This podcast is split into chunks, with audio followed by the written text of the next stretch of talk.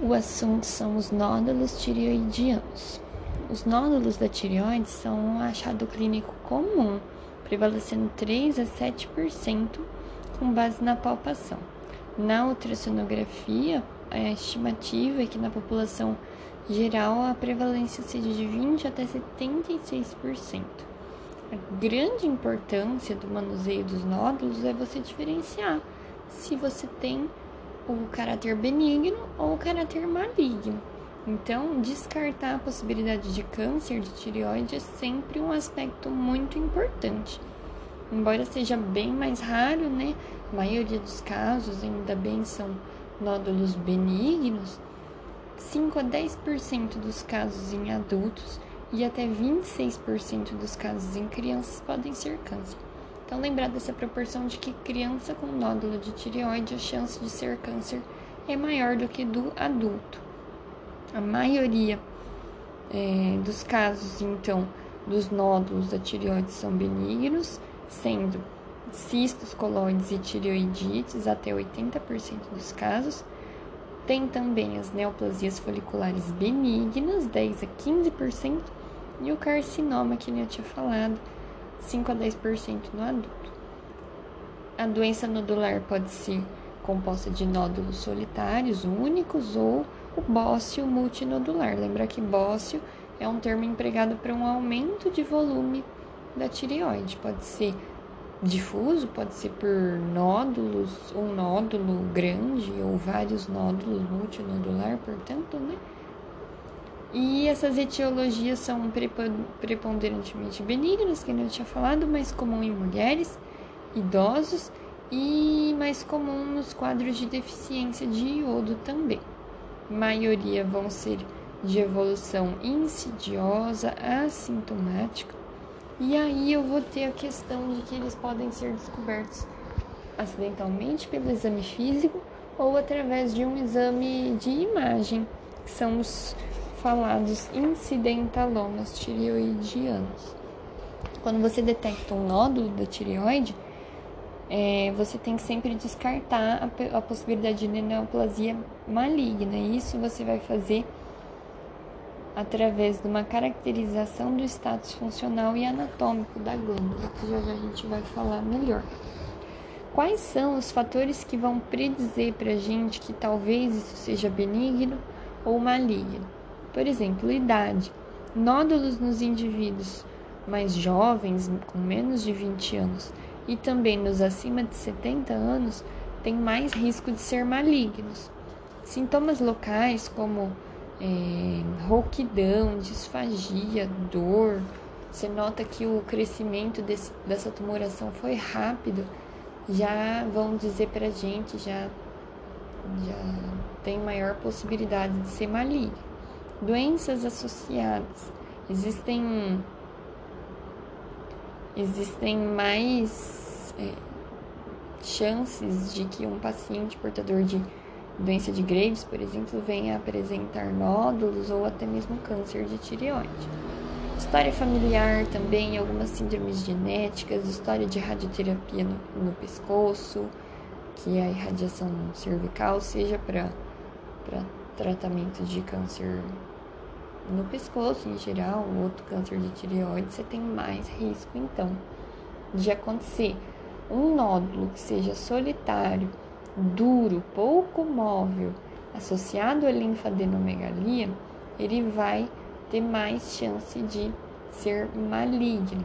Então, todas essas são características anatômicas importantes. Quanto ao status funcional que a gente estava falando, que é importante a gente definir a partir do momento que eu visualizo, que eu identifico esse nódulo tireoidiano, eu posso dosar o TSH e o T4 livre, então, para fazer essa avaliação inicial. A maioria dos pacientes com câncer de tireoide vão ter exames funcionais normais. Então, a pessoa ela é eutireoidiana. TSH, T4 livre são normais. No entanto, se ela tiver um hiper ou um hipotireoidismo, eu posso ter alterações respectivas desses hormônios. E aí eu posso inclusive dosar, no caso de autoimunidade, os autoanticorpos, como o anti-TPO, o antitireoglobulina, o TRAB, né? enfim. Elevação de calcitonina sérica, ela pode ser característica de câncer medular da tireoide, que não é o mais prevalente, mas é uma característica é, laboratorial importante, a elevação de calcitonina associada ao câncer medular da tireoide. Então a gente já falou dessa avaliação inicial da palpação, fatores de, de risco, falamos do status funcional, agora vamos falar da investigação por imagem. Um dos principais exames que pode ser realizado é o, a cintilografia. A cintilografia ela poderá detectar se o nódulo ele é normo, hipo ou hipercaptante. Como que é essa captação? Então, lembrar que a maioria a maioria do, dos, dos nódulos vão ser normocaptantes, hipocaptantes, enquanto que é, o, enquanto que o, o, câncer ele, ele não, não apresenta muita correlação, assim, porque como ele não aumenta nem diminui o hormônio, a maioria é eutiroidiano, a captação dele tende a ser normal. Se ele for hiper ou hipocaptante, já disse, já pode dizer a respeito de um hipertiroidismo, de um hipotiroidismo. Então, o câncer, por ser na maioria das vezes eutiroidiano, ele tende a formar nódulos frios na realidade. É, em caso de dúvida né, do, do nódulo normal hipocaptante, poderá ser solicitada a PAF também. Um outro exame que com certeza vai ser o melhor exame de imagem para detecção de nódulo, o rastreio inicial, e você avaliar a consistência dele, as características dele, será a ultrassonografia, com certeza, aproximadamente 95% de sensibilidade para detectar os nódulos. Ele também vai ver as características, volume, número de nódulos, diferenciando cistos simples de nódulos sólidos ou mistos, que já vão ter esses últimos um maior risco de malignidade. Além disso, o ultrassom guia procedimentos como a PAF e também procedimentos é, terapêuticos, não só os diagnósticos, né? É, os nódulos sólidos e os ecoicos vão ser até 25% dos nódulos e são malignos em até 25% dos casos. A partir da ultrassonografia, eu consigo graduar o chamado TIRADS.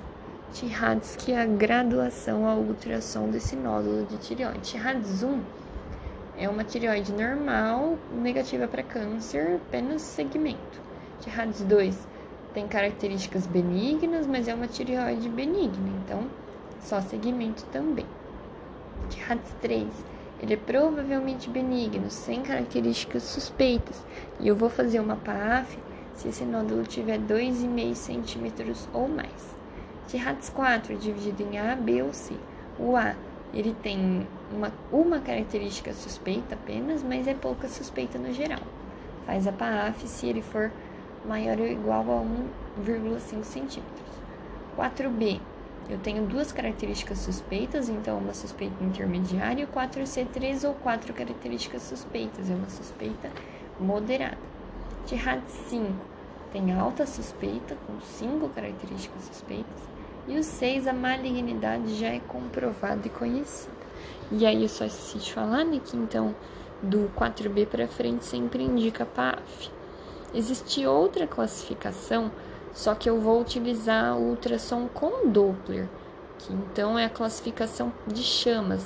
Chamas propõe que, de acordo com o padrão da vascularização do nódulo, eu consigo mais ou menos supor se ele é benigno ou maligno. Quanto mais a, a vascularização central desse nódulo, maior a chance dele ser maligno. Então, chamas 1 não tem vascularização, 2 é periférico, então é alta chance de ser benigno, 3 a periférica é maior do que a central, 4 a vascularização central é maior que a periférica, 5 é apenas vascularização central, então é alta chance de ser maligno. Um detalhe assim só para constar é que para a realização do exame de ultrassonografia, geralmente você tem que pedir ultrassonografia da tireoide, porque se você pedir cervical, são outros parâmetros analisados e não enfoca tanto na tireoide. O ideal é pedir separado, então, tireoide e cervical. Falando sobre a PAF, a PAF é o melhor método para diferenciar lesões benignas e malignas e ele cons é, consiste, então, numa técnica ambulatorial e guiada por ultrassom.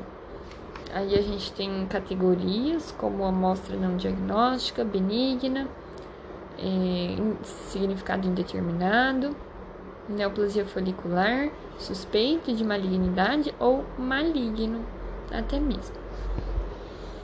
Diante do achado acidental de nódulo, a gente vai fazer os exames de imagem e a função da tireoide. Para pacientes sem hiper, hipertireoidismo, PAF, de preferência guiada por ultrassom, está prioritariamente indicada para lesões de 1, 1,5 centímetro ou mais, na, na dependência das características ultrassonográficas. O tratamento cirúrgico ele vai estar indicado se for maligno, obviamente, se tiver sintomas compressivos, pósseo, mergulhante, lesões maiores que 4 centímetros, hipertireoidismo refratório ou fins estéticos também.